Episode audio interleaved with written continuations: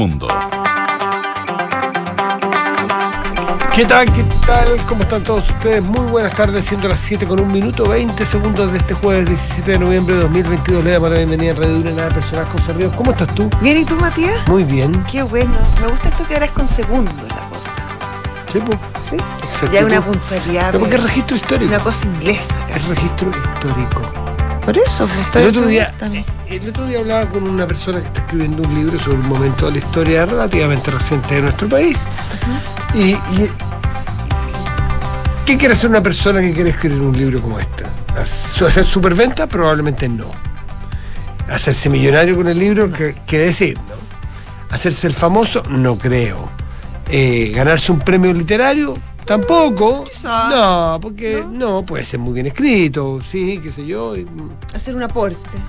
pero son, son la historia queda escrita y lo que no está escrito lo escriben otros y lo que hacen los historiadores el día de mañana los historiadores serios es sopesar las distintas versiones entonces es, es una responsabilidad cívica una responsabilidad histórica de las personas que les toca no a ver, la fiebre de las memorias es otra cosa sino que escribir la versión por ejemplo nuestros años en Radio Dura que no- probablemente no van a marcar la historia ni para el cine ni para un libro, Matías. Pero es bueno que quede, porque el día de mañana va a estar alguien en, en 100, no broma, en 150 años va a pasar la historia de la radio en Chile. Claro. Y alguien va a pasar por aquí, no va a decir, mire, esta- estaban tal persona y hacían tal programa que duró tanto tiempo, papá, papá, papá. Y la radio cooperativa, papá, y la radio Bio Bio, Claro. papá. Dejar registro histórico no pasa por uno, pasa porque colaborar con la historia Un es trabajo muy colaborativo. Y de primera fuente cuando se trata de un político, por ejemplo, que imagínate los políticos que les tocó vivir el golpe. Es súper importante saber qué dice uno, qué dice el otro, qué dice el del Partido Nacional, qué dice el del Partido de la Unidad Popular, qué dice este. Y, y lo vas contrastando con otras fuentes, pero son fuentes primarias, son fuentes súper importantes. Entonces, decir, los segundos también te van ubicando en el tiempo. El modesto aporte que uno puede hacer. Podríamos escribir un libro, Matías. No, estoy ¿Por qué no? Eso, porque no tengo nada que escribir. po. No, pero Número- podríamos buscar un tema. El número de las páginas. eh, No, si no te vengáis a tirar para abajo. No, no estoy de acuerdo. ¿Qué tal ha sido tu día? Ha sido un buen día. Partió tempranito. Y. ¿Y bien? ¿Bien? Sí. ¿Has tenido. ¿Descansaste algo entre medio? Sí, Ah, ya. descansé después del programa a la una y media, que termina a las dos. Almorcé, pensé que tenía que ir a una parte, pero al final no tenía que ir, así que me fui a mi casa Un buen descanso. y sí, descansé Ah, un eso, ratito. eso cambia la cosa. Un rato, sí, me cambió como la perspectiva incluso. Muy bien, muy bien, muy bien. Eso, pues, a ver, ¿cuáles son los temas que marcan el día? Eh, yo me quedé pegado a una conversación que tuve ayer con un, eh, con un científico sobre el viaje a Artemis 1 y uno se da cuenta realmente que hay gente que vive en, otro, en otra esfera que uno y vive pensando en, En otras cosas. claro, y, y no solo eso, las- la- los, los- los tramos del tiempo que usan son otros. Decía, sí, porque hacia el 2026 va a pasar tal cosa, pero con toda calma. Claro. Y nosotros vivimos quemando el día y la tarde y el programa de más rato. Y la pauta de hoy día en la tarde y la pauta mañana en la mañana. Y que tiene. Sí, pero son otras vidas que- también. No, y, yo creo que es interesante finalmente que convivan Eh, eh, esos mundos. O sea, se necesita el que está ahí machacando durante el día, también se necesita el que está pensando al 2026 y el que está Sí. pensando probablemente al 3012. Solo piensa que Artemis 2, que no es tripulado, está por unos maniquíes y en otros sensores, Ujú. más un peluche de, de Snoopy, de Snoopy. eh, no, va, no va a lunizar. No, solamente va a orbitar durante un tiempo y a mitad de enero, 15 de enero, vuelve y a me- a- a- va a marizar en California, en la costa de California. Y ahí se va con sus paracaídas, en fin, y se va a recoger y se va a sacar la información. Y después va a haber otro en 2024, que va a ser otro eje, ya con seres humanos, y también va a orbitar, mira la calma el proyecto.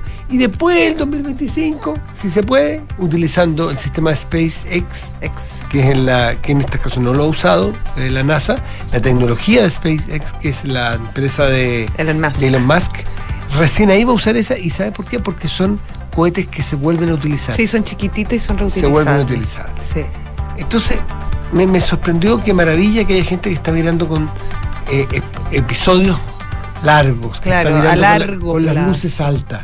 nosotros a veces estamos con la luz baja, con el neblinero ahí apuntando ahí. y la haciéndonos, oye, haciéndonos un mundo Y la cosa por chica, güey, y, y parece que Y le dijo y no le dijo y le aprobó y no le aprobó. la- ¿ah? en la tarde se discute la, la indicación de la ley. Entonces la indicación, y hay tres votos contra dos porque hay otro que parece Ahora. que se abstuvo. Ahora. Que no deja de ser interesante. No, también. más allá de lo interesante o no interesante, y ahí también está la responsabilidad, es cómo le puede cambiar en ciertas cosas, en otros temas es menos relevante, pero cómo le puede cambiar la vida a una serie de gente una indicación buena de una Ah, por indicación mala. supuesto, Por, por algo existen y por eso la tomamos en cuenta. No, Y y por por, eso- eso, también llama la atención y indigna cuando se juega un poco con esto para hacer tiro- tironeos políticos.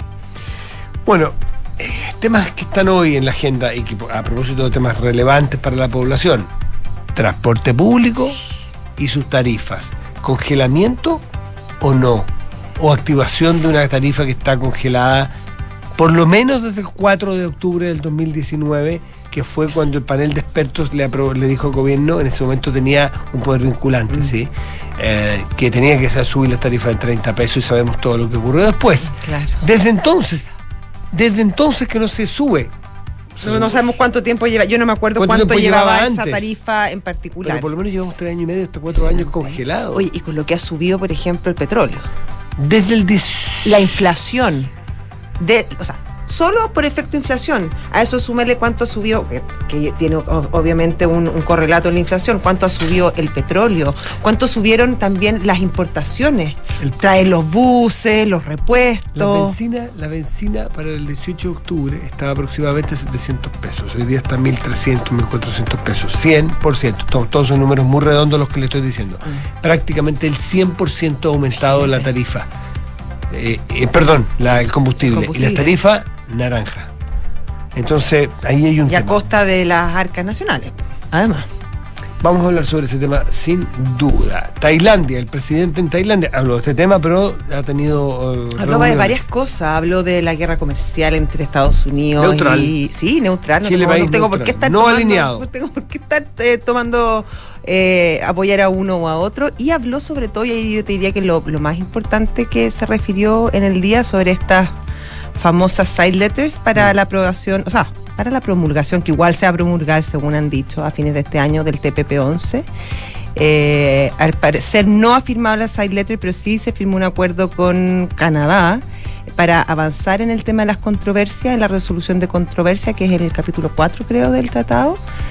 Eh, porque según el presidente Boric, y al parecer habría cierta sintonía con, con el primer ministro de Canadá, Justin Trudeau, eh, al- la posición de las empresas eh, sería, quedaría en ventaja en comparación a los de los estados. Entonces ellos buscan una forma de que se equilibre el poder de las empresas con el de los estados, una forma de mirarlo que muchos discrepan. Exactamente. Oye, ¿viste que Soprole, que está en Sí. esa empresa chilena tan tradicional, pero que Ya no era nada chilena, sí. neozelandesa de Fonterra. Hace un rato estaba en proceso de venta, bien Sí, pues. abierto, bien público, Sí. más no se sabía quién eran los oferentes, se sabía que había dos o tres, tres me parece, empresas en competencia.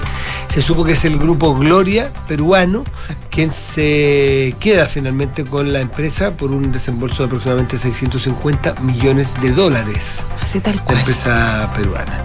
Mira tú, ¿eh? Que entrete. Sí, pues, Sí, se acercan. Mm.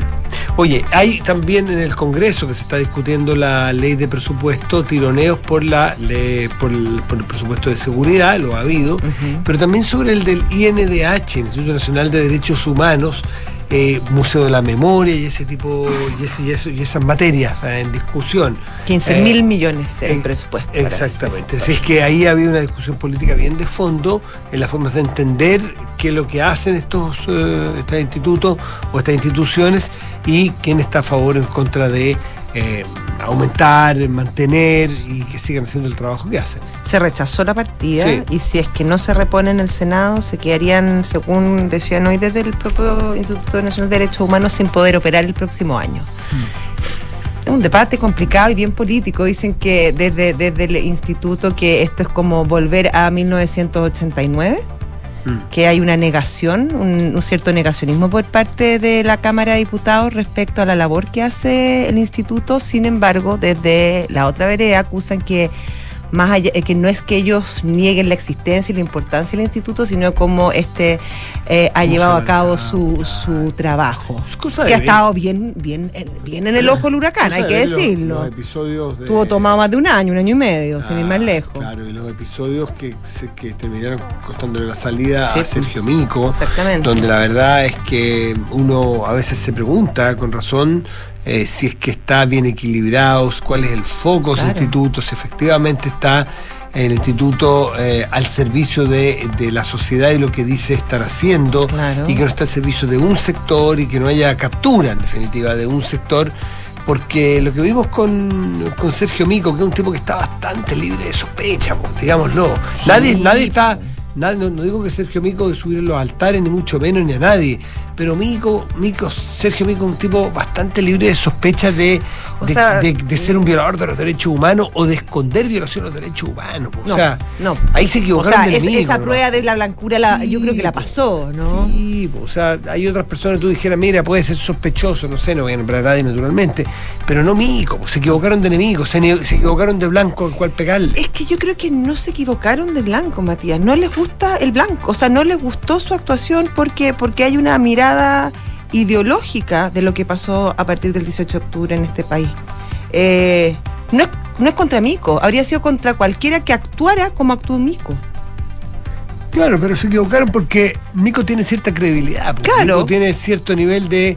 Tiene, tiene la trayectoria suficiente para, para darse cuenta que no está no, no, no, está para ser utilizado por grupos. Claro, eh, pero eso te habla de la politización que hay dentro del Instituto Nacional de Derechos Humanos y cómo ha sido de alguna manera también cooptado por ciertas fuerzas políticas. el punto es si es que al, Instituto de Derechos Humanos, vamos a suponernos, le se queda sin financiamiento, le pasa algo, eh, qué sé yo, vamos a suponer un caso catastrófico que ojalá no ocurra, porque creo que que, debe existir. Que, debe, o sea, absolutamente debe, existir. Claro. O sea, es muy importante ¿cómo existe es la pregunta? Es muy importante que un país tenga un instituto autónomo que vele y que dé garantías a toda la población de que está mirando lo que ocurre y la que es la voz en defensa de, los derechos humanos. Es de sentido común lo que estoy diciendo. Es como decir que uno tiene que tener un instituto emisor de moneda que sea autónomo y que, y que no, y no se dispare, ¿no es cierto?, cuando tú quieres que un gobierno sea populista. Ya a esta altura eso lo entendimos. Bueno, en materia de derechos humanos también lo entendimos. El punto es que si, el, si es que se daña y, que y si se fractura, si es que se hace un daño irreparable al Instituto Nacional de Derechos Humanos, la pregunta no es, la respuesta no es clara, la pregunta ¿quién se lo faena? ¿Se lo faenan quien no quieren darle plata? ¿Solamente? ¿O se lo faenan los que desde adentro lo capturan para utilizarlo políticamente? Y puede ser una mezcla de las dos cosas desde los dos sectores extremos políticos. Es una buena muestra de que los extremos terminan echando a perder instituciones cuando no se utiliza con la honestidad que se debe utilizar. Eh, otra cosa del Museo de la Memoria totalmente distinto. Cuando escuché el otro día un señor del Partido Republicano hablar del Museo de la Inmemoria o la no memoria. fue como el año pasado. No, yo lo escuché el otro día, pero, pero ese señor que tomó en la mañana. Pero que usted no ha ido ese señor, a lo mejor sí, a lo mejor estoy prejuzgando. Ha ido, entiende el labor de un, de, un museo de, el Museo de la Memoria eh, porque además los hay en casi todos pero los países. Pero por supuesto, pues, por supuesto, son ¿Qué más importante que la memoria? y espero que los colegios vayan y espero que la gente lleve a sus hijos y si encuentra que tiene que dar, hacerle una pequeña corrección o un matiz, hágaselo, eduque, pero la memoria tiene que estar ahí presente. Además que es un museo precioso, es un museo que muestra una verdad, una verdad muy importante. Muy importante, muy innegable. Podrá tener una explicación y eso lo podrán hacer los padres, los colegios la educación, la lectura. Es interesante ese debate también. Sí, yo encuentro muy interesante ese debate también de, del, contexto. O sea, yo creo que en, un, en una sociedad democrática justamente estos temas eh, son buenos que se produzcan estas conversaciones. Eh, decir que eh, el DAI memoria, eso obviamente se pasó por todas las puntas posibles, pero yo creo que llevado de buena manera, ese debate también es necesario y es importante y es interesante que se produzca. 7 de la tarde, 15 minutos, estás en Duna. Nada personal.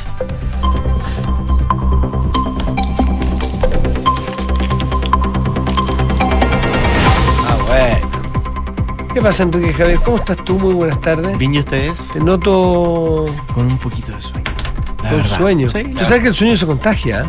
¿Sí? Sí. los bostezos. Los bostezos, y dicen que los que, que bostezan copiando al otro son personas más empáticas. Sí. Igual que los ojos, cuando hace como esa gente que mira. ¿Cómo eso no te entendí? Igual que los ojos. Después te explico. ¿Cuando uno hace ojito? Sí, como cuando. Y, te está y tú no está como atento y como que. Hablar con los ojos. ¿Mm? Ya, nunca lo había escuchado, pero puede ser. Pero el bostezo sí lo he escuchado, no lo entiendo, pero lo he escuchado. ¿Y por qué estás cansado si estamos jueves? Porque acuérdate ayer, pues le toca trabajar los miércoles. Ah, Se fue tempranito. ¿Te estás adelantándote? ¿A qué? Ah, hoy día jueves recién. ¿Y? No, pero tú tenés permiso para salir. trabaja los miércoles en la Yo trabajo los miércoles, es trabajo. Hay generación de contenido. Ah, ya, ya, muy bien, muy bien, muy bien. Y hoy día no es hedonismo, es. Y hoy día, lo de hoy, día hedonismo. Los días jueves, las, las, terrazas de Quique Llavar de día jueves, ¿qué son? No. Corregir evaluaciones para mañana estar haciendo clases tempranas. Ah, bueno, Así que profesor Chile, no te digo yo. Profesor Jan. ¿Y eres estricto? Sí. ¿Sí? ¿Te quieren los alumnos? Me aprenden a querer al final, cuando van saliendo de la carrera. ahí lo entienden todo. Ahí, se, Pero es parte, cierra el círculo. Es parte de la educación. A mí también me pasó con, con profesores que yo cuando estaba ahí en el minuto me caían muy mal y después entendí por qué habían sido los fregados que habían sido. Y, y ahora se los agradece. De todas maneras. A todos nos pasó. Muchachos, Enrique Javier, alumnos, el profesor Yavar está corrigiendo pruebas en estos días, así que. Ya sabrán ustedes a qué atenerse. pueden mandarle unas manzanas, la dirección en las violetas 3048, piso 6. Le pueden mandar unas manzanitas, un chocolate, unos brazos reina, una.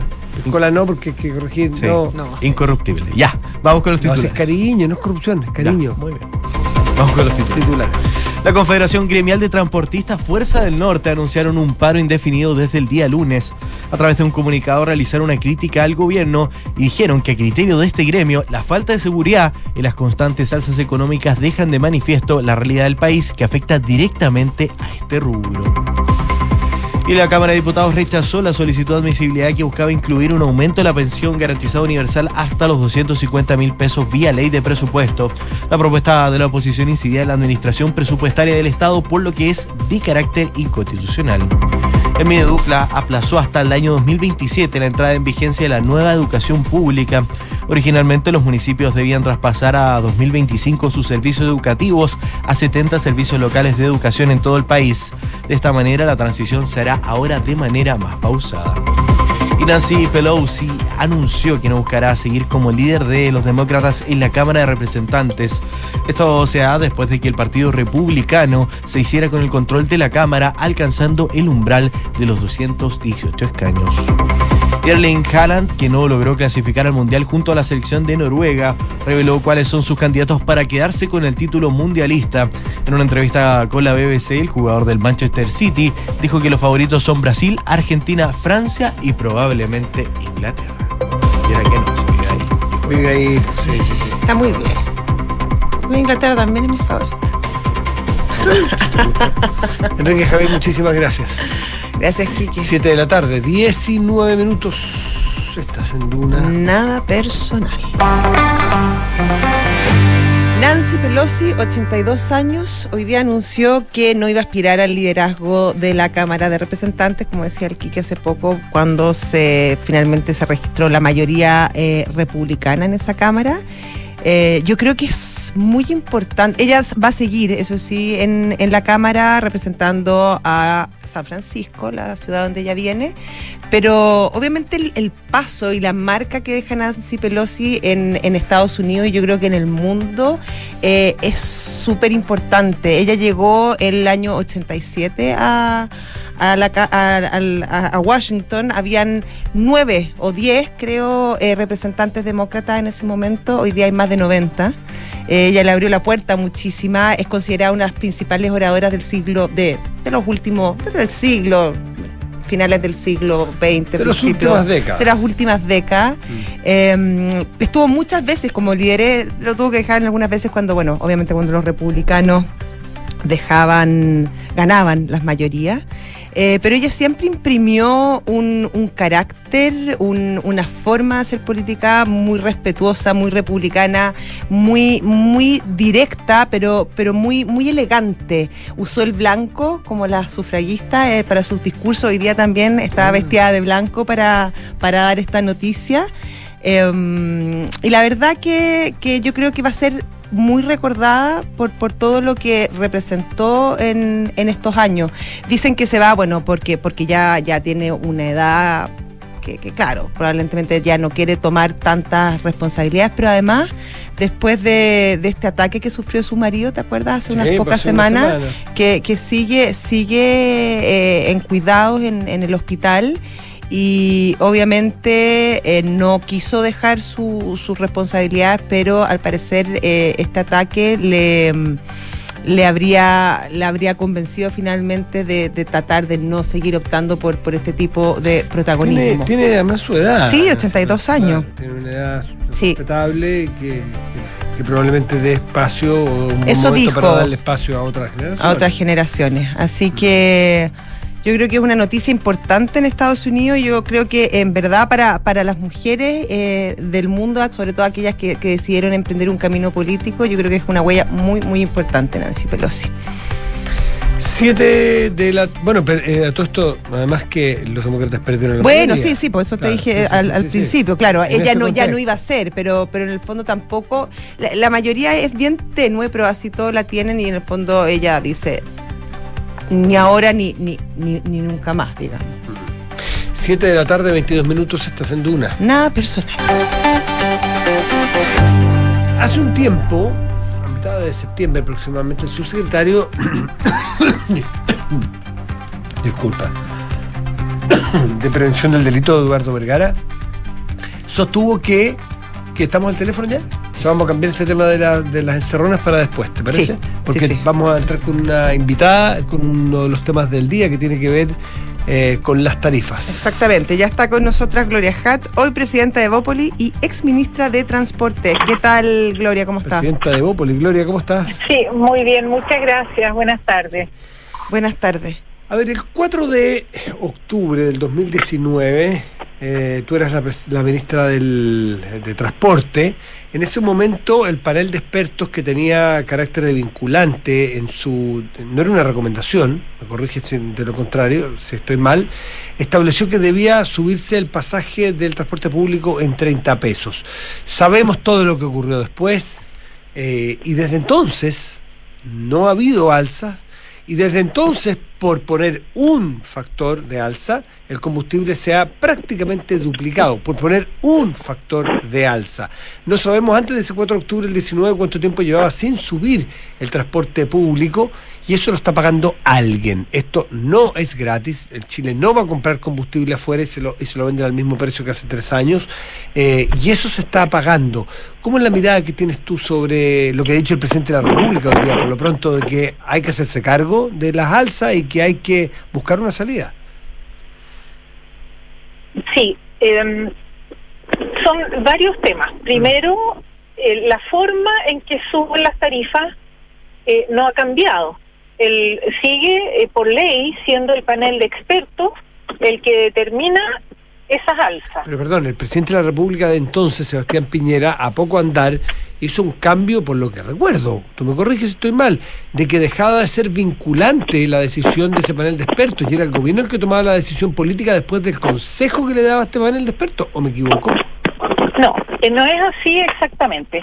Eh, la ley de subsidio estableció desde si no me equivoco, desde la administración del ministro Cortázar, el, panel de expertos. Y esta figura son tres especialistas que analizan cada mes las proyecciones financieras del sistema.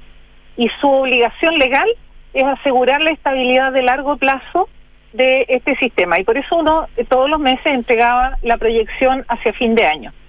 Y ellos tienen dos, dos elementos sobre los que actúan. Uno, que es un indexador, que es una fórmula, eh, donde están los insumos, el dólar, la mano de obra y el diésel los principales. Y otro que es el déficit del sistema. Entonces ellos, eh, el indexador genera, por ejemplo, alzas automáticas. y ellos están obligados a aplicarla, porque eso mantiene el equilibrio de costos del sistema. El déficit es eh, diferente porque es la proyección que refleja más bien la gestión. Y si hay un déficit proyectado hacia fin de año, ellos están obligados también a decretar alza. Eso es lo que pasó en 2019.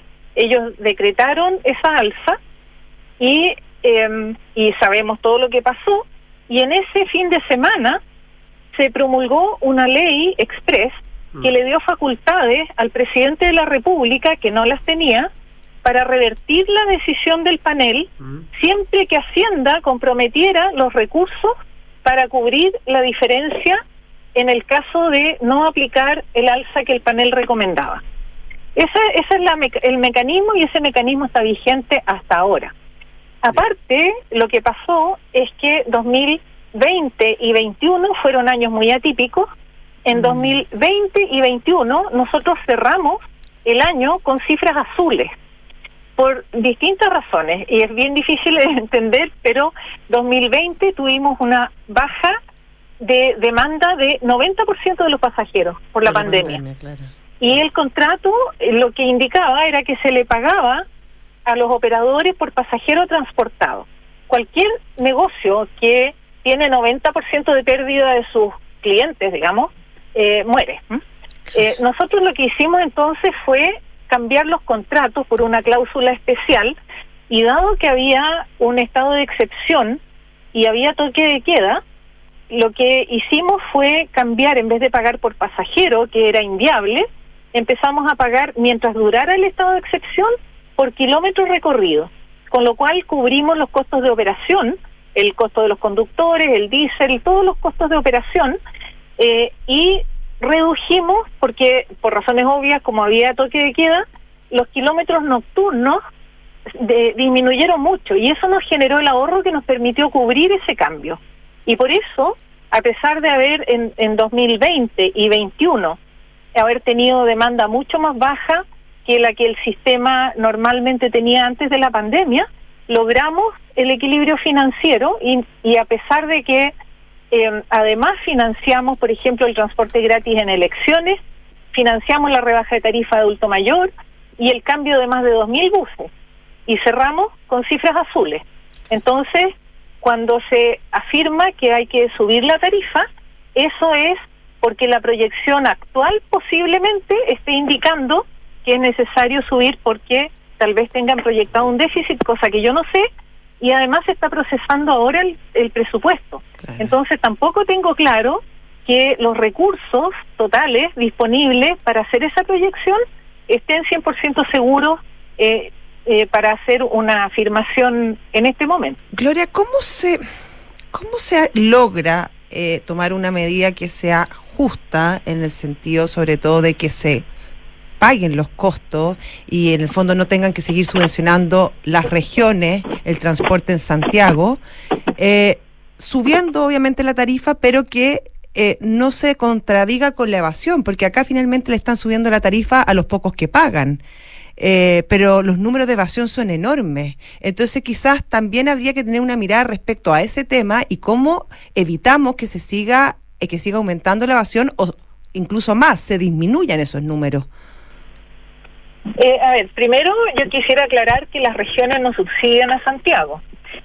Eh, la cantidad existe el fondo espejo y la misma cantidad de recursos que se destina como subsidio al transporte público de Santiago se entrega a las regiones. ¿Proporcionalmente a cada región?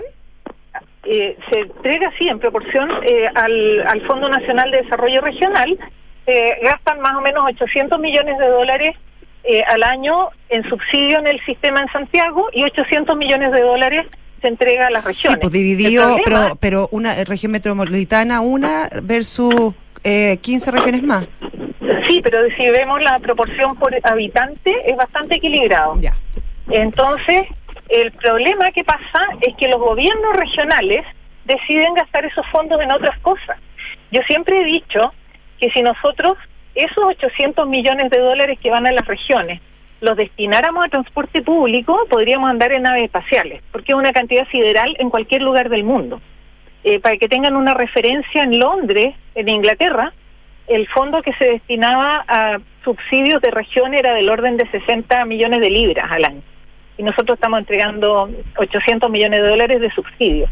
Y eso va a otras cosas, la gastan en, en hospitales, en, en, en vías, en eh, infraestructura diversa y que es muy necesario. Pero no era el espíritu original de la ley. Y eso es algo que yo por lo menos trataría de revertir para que esa plata que existe se vaya realmente a mejorar los servicios de transporte público en regiones. Después la evasión está considerada dentro del sistema y eh, aumentó mucho durante la pandemia y después empezó a reducirse. Y yo creo que a través de la incorporación de tecnología, cosas como el pago con código QR, que ya hace que la gente no tenga que ir a una estación de metro a cargar la tarjeta, eh, muchas facilidades para eh, poder pagar y cargar, y, hay cargas familiares, por ejemplo, de tarjeta, hay una serie de mecanismos que ayudan y eso debería también contribuir a mayor recaudación por tarifa. Mm uno, se eh, eh, echa de menos más campañas de evasión, porque venía escuchando hace un rato, estaban en la Biobío entrevistando a, múltiples actores, desde usuarios, choferes, especialistas, y, y, más o menos quedaba la sensación completa de que hay una cultura distinta hoy día respecto de la responsabilidad de la ciudadanía con el transporte público.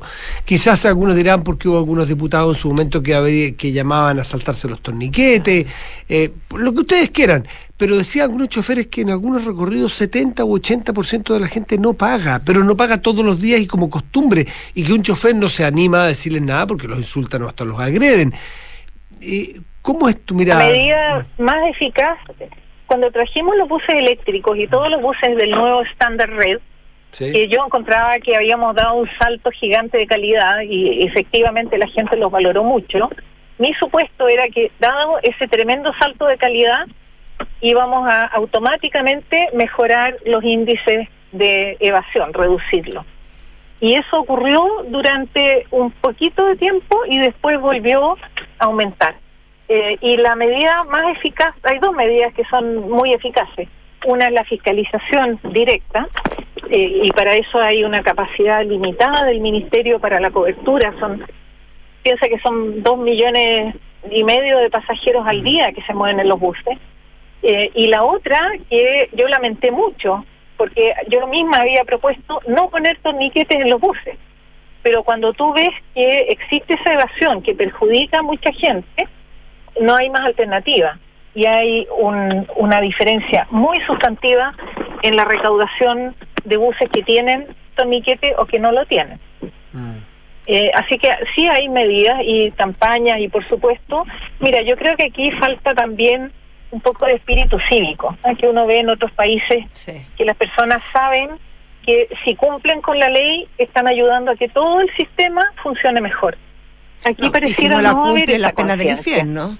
Bueno, la pena del infierno, pero además es una conciencia, conciencia personal, digamos, de, de, eh, mi responsabilidad como ciudadano. Entonces, yo lo que creo es que tenemos que tener también claro que hay algunas algunos grupos de la eh, sociedad, especialmente los usuarios de transporte público, que están en situación más crítica en sus eh, condiciones económicas y viene un año difícil.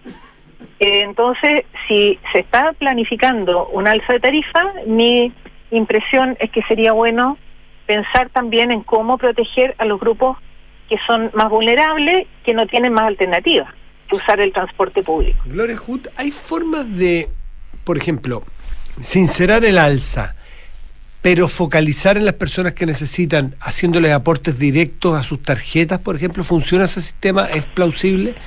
Porque, perdón. A eso me refiero. Sí, porque No, es, no es posible que el congelamiento, esto que le ha costado, ¿cuánto, cuánto cuesta al año? ¿Puedes repetir cuánto cuesta al, Estado el subsidio al año? En, en, Santiago 800 millones de dólares y otros 800 en las regiones. Son 1.600 millones de dólares en subsidio de transporte público. Anual. Anual. Eh, es una, es una, una cifra una cantidad monumental. monumental. Ahora, eh, tampoco hay que pensar, perdón, tampoco hay que pensar que se puede financiar solo. Todos los sistemas de transporte público buenos en el mundo tienen subsidios. Claro. Claro, pero se ayudan también con que los que pueden pagar, eh, voy a poner un ejemplo directo, que un hijo mío tenga el mismo subsidio que tiene una persona que, que, tiene ingresos menores, que es un padre de familia con muchos hijos y tiene, no sé, un, o está sin trabajo, por ejemplo un ejemplo, en, eso no tiene pie ni cabeza. Y que el subsidio eh, eh, sea como hacía a troche y mochi para todos por igual, con los costos que está teniendo y el costo alternativo de la plata, no resiste mucho análisis. No, eso, mira, son lujos que se dan a veces países muy ricos, donde, por ejemplo, los adultos mayores tienen transporte gratis, sean quien sea, quien sea, sea millonario o no, eh, pueden viajar en transporte público gratis, pero porque tienen todos los demás servicios cubiertos. Mm. Nosotros no podemos darnos ese lujo y eh, yo lo que creo, y es a lo que estábamos apuntando por lo menos en la gestión nuestra, y yo sé que el ministro Muñoz está muy eh, también eh, preocupado de eso, es tener cada vez más tecnología de pago, porque la tecnología te ayuda mucho a focalizar las ayudas.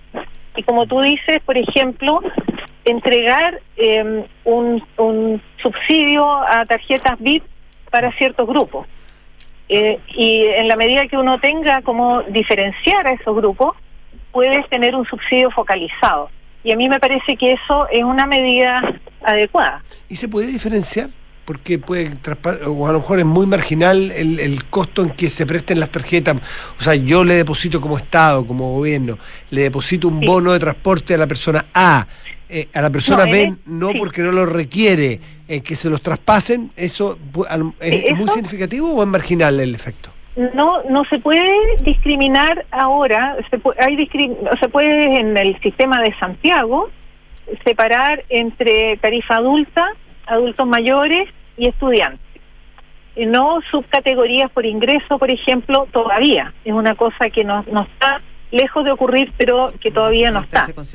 Entonces, lo que uno puede hacer es eh, a través del Ministerio de Desarrollo Social a los grupos que ya están identificados como los más vulnerables, como a raíz de la pandemia, además se hizo un, un catastro mucho más actualizado y mejor de las familias que tienen más problemas, y a ellos se les pueden entregar subsidios directos con fondos de subsidios generales de ayuda social. Para hacer el benchmark con otros países similares al nuestro, ¿cuánto sería lo razonable eh, que que Chile diera como subsidio al transporte para poder mantenerlo, porque tú dices, no, es, imposible, en ninguna parte del mundo funciona sin subsidio, no se autofinancia. Ok, pero ¿cuánto sería lo razonable para nuestra realidad, estimas tú? ¿O qué estimaciones han hecho ustedes? Estamos hoy día aportándole como Estado 1.600 millones de dólares al año. ¿Cuánto sería lo razonable? transporte público, sí. En Santiago se recauda más o menos eh, más o menos la mitad del costo y la otra mitad de subsidio y en el mundo, incluso en el mundo desarrollado, está en el rango de 40%, 50% estamos en rangos que son los propios de sistemas de buen, buen estándar. No nos olvidemos que aquí, a pesar de todo lo que eh, a veces se habla mal de nuestro transporte público, tenemos un sistema que tiene un buen estándar, tiene una, una red de metro de muy alta calidad de cobertura todavía insuficiente, pero creciendo. Eh, tiene la flota de buses eléctricos más grande operando en Santiago, fuera de las ciudades chinas. Eh, es la flota más grande en el mundo, después de las ciudades chinas. Eh, ha subido el estándar sustantivamente también en términos de la comodidad de los pasajeros, de tener aire acondicionado, wifi, cargador del celular, acceso universal. Son todos atributos que es muy necesario que los sistemas tengan para que las personas usen el transporte público de manera intensiva y dejemos el auto, porque eso tiene un costo mayor, un costo social enorme para las ciudades, para el medio ambiente. Gloria Hood, ex ministra de Transporte, actual presidenta de Búboli, muchas gracias por conversar con uno esta tarde. Gracias, Gloria. Muchas gracias a ustedes. Hasta luego. Chao, chao. Siete de la tarde, 40 minutos estás en Duna. Nada personal. Unos minutitos. Bueno, no, sencillamente que hay un. Eh, lo, lo, alcanzamos a fusar antes de que entrara Gloria Hood eh, a la conversación de esta tarde. Hay una cierta contradicción entre lo que dice la fiscal, lo que dice un fiscal, con lo que dice el gobierno respecto de las encerronas. Eh, yo le decía que me parece que fue a mitad de, de, septiembre aproximadamente que el subsecretario de Prevención del Delito Eduardo Vergara señaló que em, habló de una caída en las cifras de encerronas. Hay un aumento del 150% de los detenidos en estos delitos.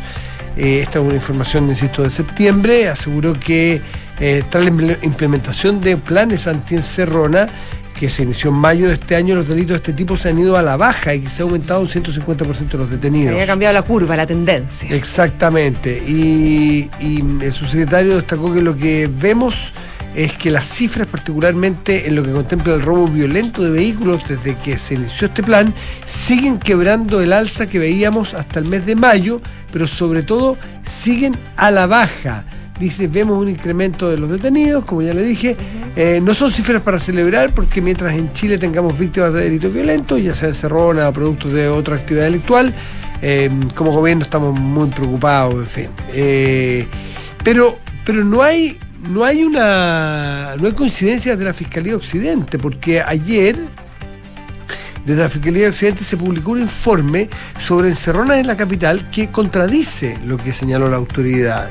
Eh, en este estudio se señala que hubo un aumento respecto al trimestre anterior y también en la comparativa con el mismo trimestre de 2021. Solo ha ido incrementando, dijeron las de la Fiscalía. La inclusión de este tercer trimestre del 2022 al análisis modifica las cifras abordadas en el reporte anterior, aumentándola en 250 casos nuevos detectados, lo que corresponde a un aumento de 32 casos, que el trimestre inmediatamente anterior, lo que equivale a un 14,7% más de casos. Entonces, tenemos un problema requete contra importante, más allá del problema de las encerronas, es que estamos midiendo distinto. Yo sé que las mediciones a algunos les molestan, a algunos que les gusta quebrar el termómetro cuando sube la fiebre, eso es requete contra sabido. Hay algunos que no les gusta medir. Algunos que eh, no toman ni siquiera la fiebre. Hay algunos que no les gusta medir calidad en educación para tener parámetros de ver si se está haciendo mejor o peor.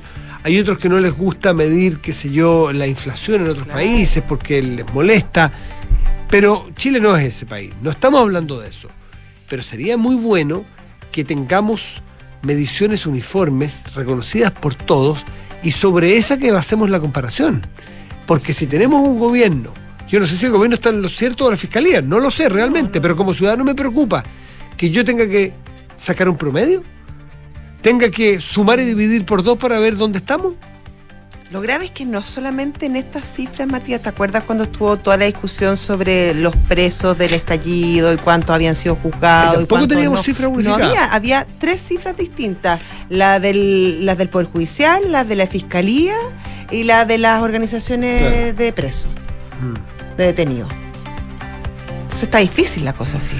Claro, la unificación de, data, de cifras, de, números es fundamental para partir de eso hacer los análisis, hacer los diagnósticos y tomar las medidas. Exactamente. 7 con 44, estás en Duna. Nada personal. Y vamos a saludar a nuestros patrocinadores, si te parece. Bueno, decirles que, hablando de actualidad, Zurich les quiere comentar algo importante. Hace 30 años Chilena Consolidada era parte del Grupo Zurich. Desde ahora son una sola marca, entregándote seguros y ahorro siempre. Y la Universidad Andrés Bello, acreditada en Chile a nivel de excelencia por seis años y en Estados Unidos por el máximo periodo, invita a su simulador de becas. Becas hasta un 100% en arancel y matrícula en www.unav.cl. Con Actual Inmobiliaria aprovecha hoy el beneficio de depreciación instantánea y asegura tu capital en una propiedad. Siempre hay un actual para invertir en los mejores comunas de Santiago. Para solicitar información y asesoría, actual.cl. Hacemos una pausa y volvemos. Estás en Duna. Nada personal. Con Actual Inmobiliaria, aprovecha hoy el beneficio de depreciación instantánea y asegura tu capital en una propiedad. Si eres emprendedor o empresario y tributas en primera categoría, este es el último año que puedes depreciar hasta 100% una propiedad descontando impuestos de tu empresa. Porque siempre hay una actual para invertir en las mejores comunas de Santiago. Contáctanos en actual.cl. Te asesoramos. Ingeniería Civil Eléctrica en la Universidad Andrés Bello, enfocada en problemas de actualidad relacionados al cambio climático, como el uso masivo de energías renovables y la electromovilidad, y en el desarrollo de la tecnología necesaria para la transformación energética. La carrera cuenta con investigadores activos y reconocidos a nivel internacional y con el apoyo del Centro de Transformación Energética de la UNAV, el que tiene convenios con universidades en Inglaterra, Italia, España y China. Infórmate en unav.cl.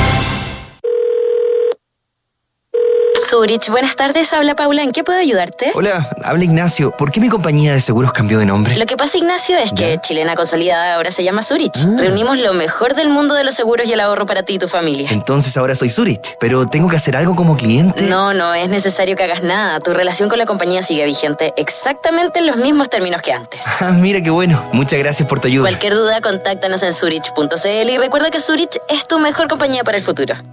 Y con ustedes, el profesional del año. Felicitaciones, estimado, muy merecido. Queremos saber en qué se va a gastar este gran premio. Gracias, gracias. Bueno, con esto por fin voy a poder comprarme el auto. ¡Comprar! ¡No! Pero ¿cómo tan bueno? Se parte de la nueva experiencia de tener un auto. Suscríbete a smarticar.cl sin hacer trámites, pagar mantenciones, patente ni seguros. Smarticar. Comprarse un auto no es smarty. Quítale el bono, porfa. Aló, amor. Oye, por aquí ya pasé a buscar a los niños y vamos camino al fútbol. ¿Tú qué tal? Ya, bacán. Yo estoy llegando a la casa que seguro deben estar por llegar de Berisur. Buenísimo. Según lo que conversé con ellos, debería quedar todo instalado y funcionando hoy mismo. Sí, me dijo tu papá que fue muy rápido todo. Ya, amor. Nos vemos en un rato. Protege lo que más quieres. Calcula online en berisur.cl o llama al 600-385-0003. Activa Berisur. Activa tu tranquilidad. Digitaliza tu área de recursos humanos con Talana, la más completa y robusta plataforma para la gestión de personas. Ahorra tiempo y costos, gestiona los turnos de tu equipo, firma digitalmente, calcula remuneraciones, establece y cumple objetivos y encuentra el talento ideal para tu empresa. Todo desde un solo lugar. Únete a las miles de empresas que ya han digitalizado su área de recursos humanos con Talana. Conoce más en talana.com.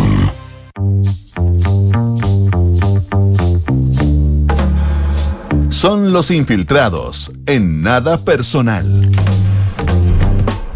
Ya está con nosotros Juan Pablo Iglesias. ¿Cómo estás tú, Juan Pablo? hola, Juan Pablo, ¿cómo estás? Hola, hola, ¿cómo están? Bien. Vamos a hablar de México. Vamos a hablar de México. Vamos a hablar de AMLO y medidas. Bueno, decir AMLO y medidas polémicas a veces es casi lo mismo, porque es un tiempo polémico. Ahora, tiene cosas bien interesantes la reforma que propone tiene cosas. A ver. Reforma eh, electoral también. sí. perdón. Es, la, reforma electoral que ha generado una polémica bien fuerte en México y este fin de semana, el domingo, hubo una marcha bien masiva en, en, eh, Ciudad de México. Eh, incluso algunos recordaron que AMLO había dicho que eh, ante la primera marcha más de 100.000 personas él iba a renunciar eh, y, salieron a decir que había más de 100.000 personas, AMLO dijo que no, que no daban más de 60, 50.000. Pero eh, el hecho que fue una marcha bien masiva, por lo menos lo que uno veía en las imágenes. y fue por la reforma electoral que, quiere, que está impulsando AMLO y que busca modificar una institución que se ha convertido que, que se convirtió en una suerte de, de, ícono de la, de, la, de la democratización de México, eh, el, que es el INE, que en, un inicio se llamaba IFE, eh, Instituto Federal Electoral, hoy día Instituto Nacional Electoral, eh, que nació en los 90 y marcó o llevó al fin de lo que Vargas Llosa hablaba de la dictadura perfecta, del PRI. Los 71 años del PRI. Exacto, en la elección de, del 2000 con eh, donde ganó eh, Vicente Fox, marcó el fin del, PRI y fue gracias a esta reforma que se hizo eh, durante el gobierno de Cedillo em, con, el, la creación de este IFE. Recordemos que en el 88, no sé, los más viejos no acordamos, pero en la elección de Salinas de Gortari se cortó la luz y de repente volvió la luz y los, los, resultados habían cambiado.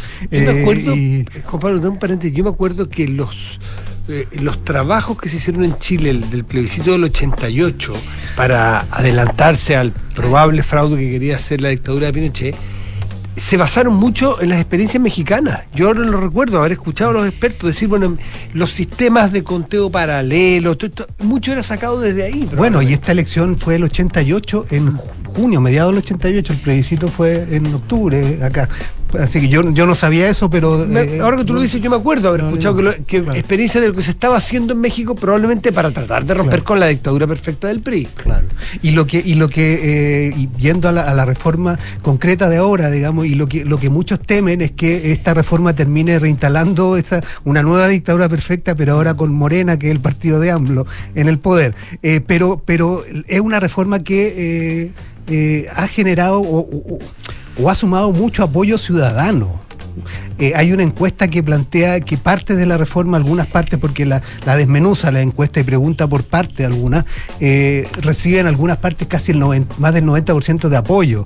Y es porque es una encuesta, una reforma que ha sido hoy en día muy en el, en el, discurso de eh, antipolítico, finalmente. Claro. Busca, entre otras cosas, además de reformar el sistema electoral, reducir el número de, diputados, reducir el número de senadores. Y, en, el, y en un corte bien importante. Bien importante, de 500 a 300 los diputados y de 128 a poco más de 96 por ahí los senadores. Por lo tanto, son, son reducciones bien importantes y además eh, eh, en, el discurso de AMLO muy en el sentido de eh, hay que quitarle esto a los políticos finalmente, pero el tema es que en ese proceso el riesgo es que, de acuerdo a lo que plantea la reforma, termine politizándose aún más.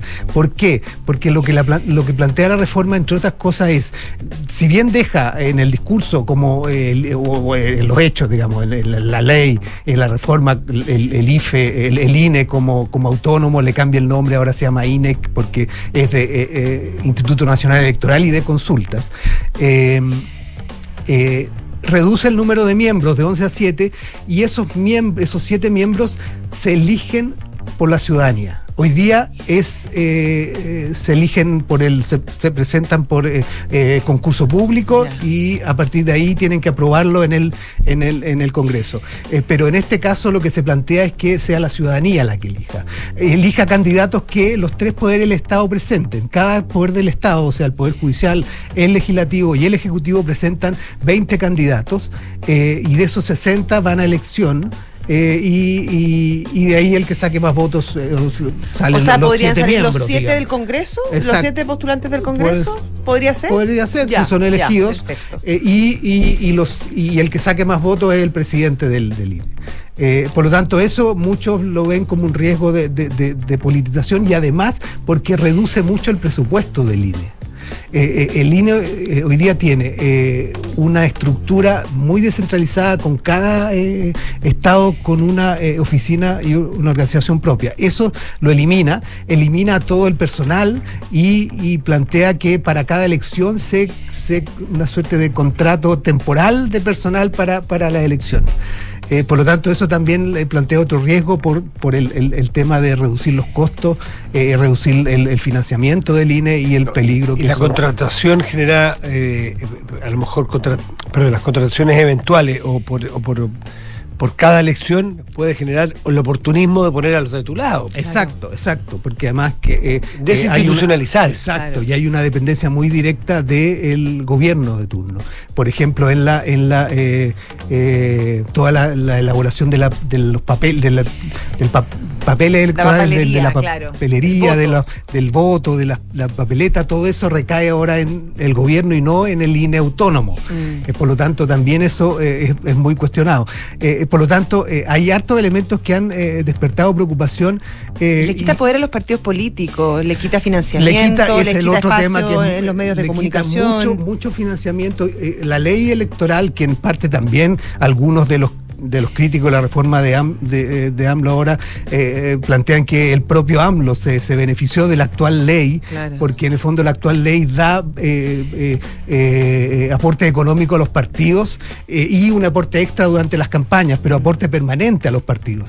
Ese aporte permanente a los, a los partidos en tiempo donde no hay campaña electoral se elimina y solo se reduce para el periodo de campaña electoral. por lo tanto, para mantenerse a los partidos va a ser muy mucho más difícil, van a tener que recurrir a otras vías de financiamiento, que también es, un tema que se ha, cuestionado porque puede terminar debilitando eh, también todo el sistema. el poder, por ejemplo, que tienen las bandas criminales en México, le está dando en bandeja que ellos sean los que financian la política. y ese es un, tema eh, complejo y complicado en México, además porque debilita un sistema de partido, eh, el sistema de partido finalmente. ¿Qué posibilidades tiene AMLO de aprobar esta norma? había dudas hasta, hasta hoy o hasta ayer, porque el PRI no se había pronunciado.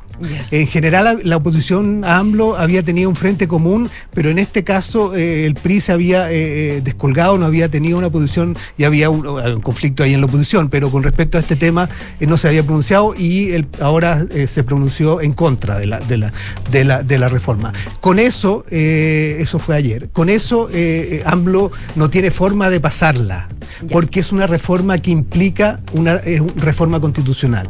Por lo tanto, en sus mañaneras, sus mensajes habituales de todas las mañanas. Hoy día dijo que lo que estaba preparando era una vía intermedia para poder impulsar igual algunos cambios, pero a través de la ley simple que, le, que solo requiere mayoría y no, no, una reforma constitucional que requiere dos tercios. Eh, por lo tanto, con los dos tercios no tiene forma, pero con la mayoría sí podría eh, sumar los votos necesarios. Y ahí eh, está en el proceso, porque incluso le preguntaban en, en, estas conferencias diarias que da en qué consistía, cuáles puntos iba a mantener eh, y él todavía eh, dijo que estaba en proceso de buscar una alternativa y elaborar algún, eh, alguna fórmula que pudiera finalmente aprobarse. Así que el camino hoy día está en, en, ver cuál va a ser el plan B de, de, de, AMLO para, para llevar adelante parte de esta reforma que en los que hoy día aparece como muy difícil que se apruebe por esa decisión del PRI, pero que hasta, hasta eh, ayer era, era una posibilidad. Así que hay que ver cómo, cómo avanza esa propuesta eh, eh, de ley de AMLO. Estados Unidos incluso se pronunció sobre